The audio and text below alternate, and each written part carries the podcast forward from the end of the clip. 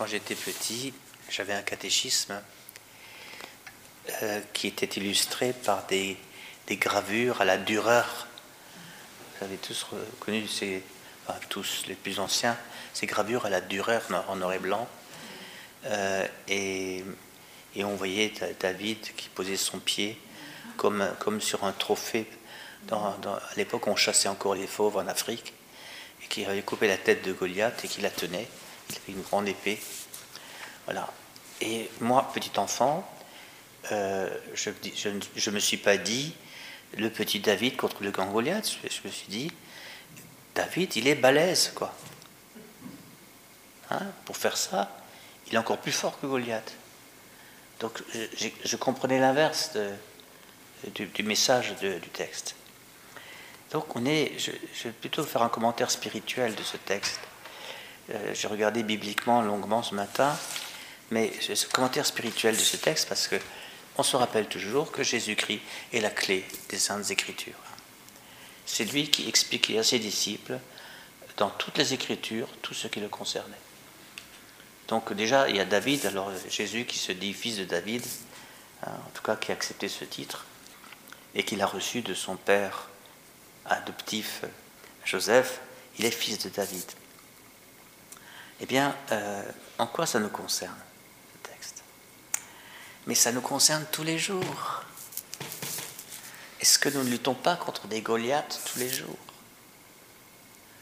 Goliath, c'est le plus fort que nous avec, tout qui va avec le plus fort. Hein. Il, a toute une armée. L'armée, les, chiffres, vous savez, on n'est pas avec des reporters de guerre. Hein. Ce sont des, récits, mais qui, ont du sens par le récit même. L'armée était dix fois, minimum, minimum dix fois plus puissante que l'armée d'Israël. Toute l'armée, en nombre d'hommes, en matériel, en tout. Donc rien que ça, c'était déjà Goliath. Mais en plus, comme ça se faisait parfois, on, réglait parfois des questions de manière moins sanglante que armée contre armée. On faisait un duel singulier. Hein. On mettait le champion de l'armée, il se battait contre le champion d'autre armée, et celui qui gagne, c'est l'armée qui a gagné. Et alors les autres, ils ne sont pas détruits, en principe, comme ils furent ici, mais ils sont réduits en esclavage au service des autres. Et puis, il y a des Goliaths même. Il y a des personnages, des personnalités, des gens puissants par leur relation, par leur savoir-faire, par leur habileté, par leur connaissance, par leurs euh, muscles aussi, par leur carrure, par leur... Euh, au, Togo, nous avons appris l'expression un grand quelqu'un. Hein. Un grand quelqu'un, c'est un Goliath. Hein. un grand quelqu'un.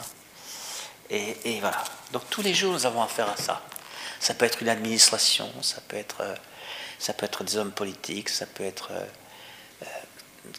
pas, toutes sortes de choses euh, qui sont invincibles d'une certaine manière. Qui peut vaincre un Goliath?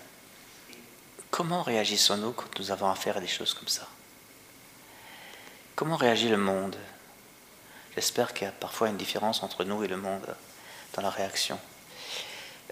Si ce n'est que très souvent nous essayons de contourner l'obstacle, de ruser, de feinter, de, le prendre par là où il est le plus faible, de faire des, alliances ou des fausses alliances.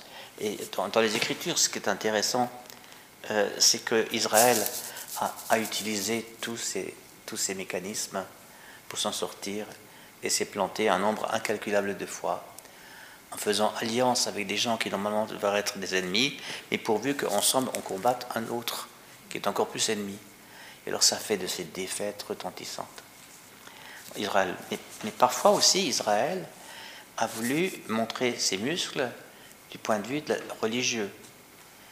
Vous avez peut-être le souvenir de, de telles batailles contre tels ennemis du peuple d'Israël, euh, où ils sont sortis avec l'arche d'alliance.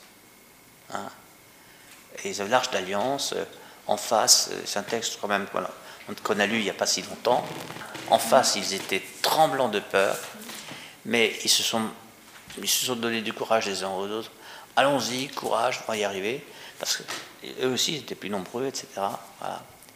Et puis finalement, Israël a perdu la bataille, et en plus, on leur a piqué l'arche d'alliance.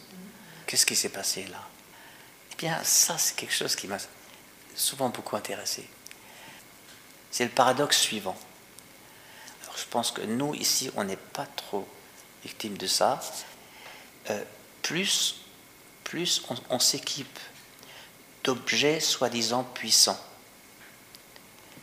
de médailles, de bracelets, de, comment on appelle ces trucs qu'on porte, euh, là, toutes sortes de choses, scapulaires, de, de et toutes ces choses en y mettant un pouvoir.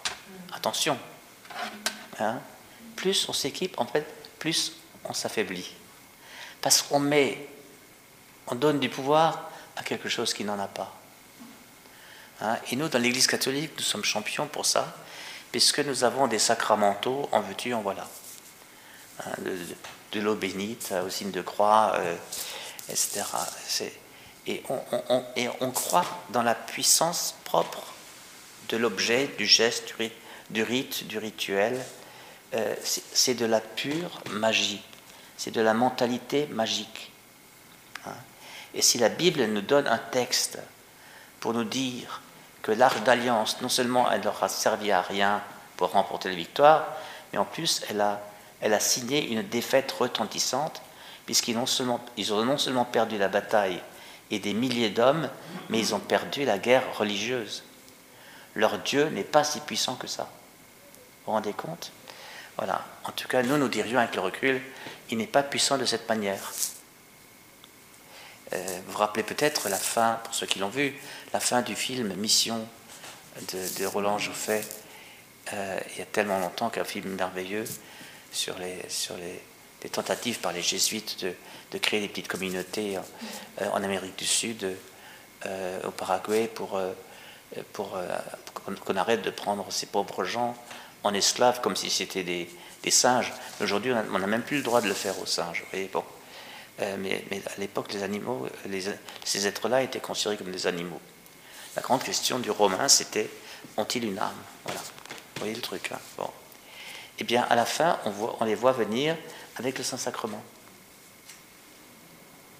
Évidemment, euh, il y a une rafale de coups de fusil qui part, et, celui qui porte le Saint-Sacrement, il s'effondre avec le Saint-Sacrement par terre. Voilà pas sûr que ce soit la meilleure manière de, se battre que de mettre du pouvoir dans les objets, fussent-ils sacrés. Hein. Euh, le, catéchisme de l'Église catholique nous dit même clairement, dans, la rubrique sacramentaux, hein, qui sont tous référés au sacrement lui-même, euh, euh, qu'aucun objet, fut-il béni, n'a de pouvoir en lui-même. Hein. Voilà, donc et je dirais plus par peur, on se munit d'une quantité de ces objets, plus on donne à la peur le pouvoir de nous dominer. On amplifie la peur en, passant son temps à vouloir s'en protéger. Et, du coup, ce sont des trouillards qui vont, à la, guerre. Au lieu que ce soit des gens démunis de tout, qui acceptent leur impuissance à eux et qui, n'y vont que dans la puissance du Seigneur ni par puissance, ni par force, mais par l'Esprit du Seigneur. Hein, le texte je ne sais plus quel prophète de l'Ancien Testament. Ni par puissance personnelle, entendez, hein, ni par puissance humaine, ni par force humaine, mais par l'Esprit du Seigneur. Et, Saint Paul nous dira, euh, c'est quand je suis faible que je suis fort. Hein. Et la puissance du Seigneur se déploie dans ma faiblesse. Ben, Jésus, c'est ainsi. Regardez, Jésus s'est jamais baladé avec des javelots, des armures, des... jamais, jamais, jamais. Et, pourtant une force sortait de lui. Et les guérissait tous. Vous voyez? Et regardez la sagesse qui sortait de sa bouche, etc. Bon, la méchanceté des méchants, il n'est quand même pas arrivé à la vaincre. Il n'est pas arrivé à la vaincre. Même sur la croix, il se moquait encore de lui. Si tu, es le, Fils de Dieu, sauve-toi toi-même. C'est le même Satan qu'il tentait au désert, euh, au début de l'Évangile, qui le, retente. Hein, c'était ça le moment favorable à la croix et qui lui dit Mais sauve-toi toi-même, montre-nous que tu es, le Messie. Et Jésus n'est pas venu pour se sauver lui-même. Il est venu pour sauver le monde. Et c'est ça le sacrifice suprême. Et l'acte de puissance, c'est pas Jésus qui l'a posé, c'est son Père. Il a été, le texte grec dit, il a été ressuscité d'entre les morts. Euh, nous traduisons bien souvent, il est ressuscité d'entre les morts, mais il a été, il y a un passif, il a été ressuscité d'entre les morts, mais par le Père. C'est l'amour du Père qui ressuscite le Fils, qui le rend vivant, qu'aucun acte criminel, meurtrier de l'homme ne peut détruire.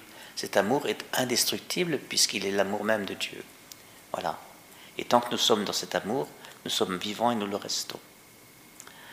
Alors voilà, voyez, si, nous pouvions euh, penser à ce texte qui, est joli, les enfants aiment bien des histoires comme ça, comme à l'époque j'aimais bien, entendre ça, le, hein, petit contre le grand, et puis, tout ça, et puis finalement c'est lui le plus fort, et, tout ça. si on ne comprend pas profondément que David nous parle du fils de David, que Jésus, euh, et que notre seule puissance, c'est dans le nom du Seigneur, c'est marqué, c'est David qui le dit. Il dit, euh, c'est, j'irai avec le nom du Seigneur. Ah oui, peut-être qu'il le dit à Goliath lui-même. Tu viens contre moi, moi je viens contre toi avec le nom du Seigneur des armées. Donc c'est sans doute El Shaddai. Hein, c'est, qu'on traduit comme ça, c'est Seigneur des armées.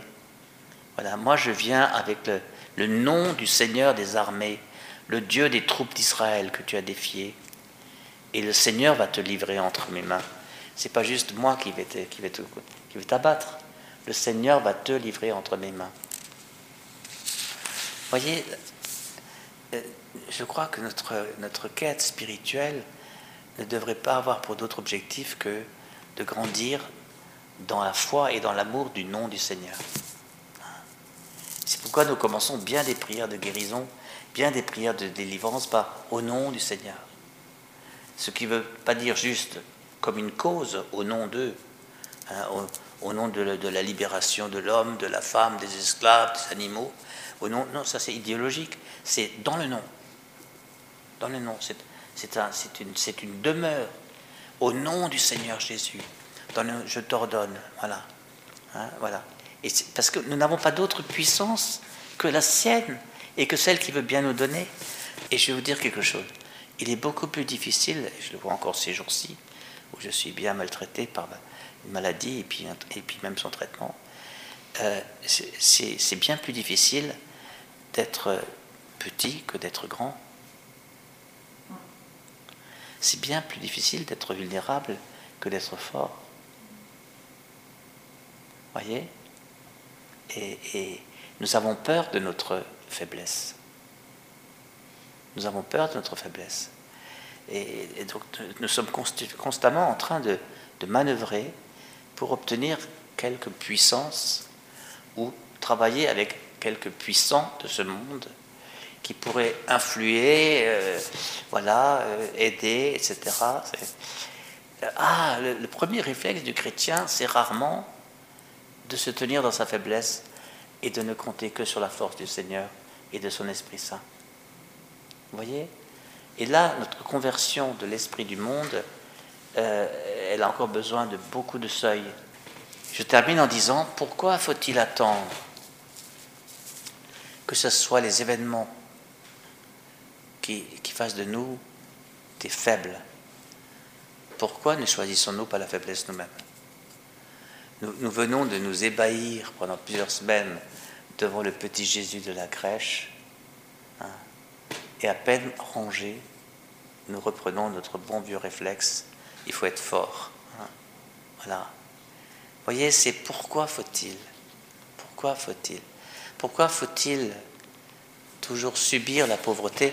Parce que vous savez, la pauvreté subie, c'est pas forcément celle qui conduit à la puissance de Dieu parce que nous la, nous la vivons comme une humiliation bien souvent. Euh, mais alors que la pauvreté choisie, c'est la seule qui rend joyeux, c'est celle qui donne de la joie, voyez? L'humilité de Marie, l'humilité de Jésus, c'est une humilité qui donne la joie. Alors que l'humiliation est malheureusement trop souvent le chemin vers l'humilité. Mais je ne suis pas sûr que ce soit obligé. Nous, pourrions aussi, par amour du Seigneur, et parfois dans les Écritures, euh, choisir l'humilité, choisir la faiblesse, dire non, je ne prendrai pas les armes du combat de mon ennemi. Mon Seigneur, c'est le Seigneur des combats. Il y a l'expression, je crois, euh, dans le Seigneur, il est le Dieu des combats. Hein, vous l'avez aussi quelque part dans le texte. Voilà. Eh bien, euh, voilà, il est le maître du combat.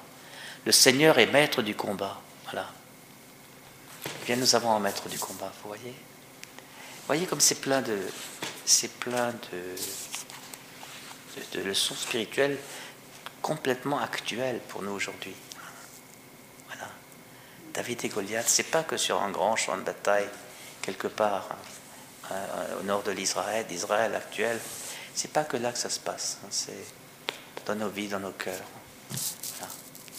Que le Seigneur fasse euh, cette merveille de nous rendre petits et forts de lui.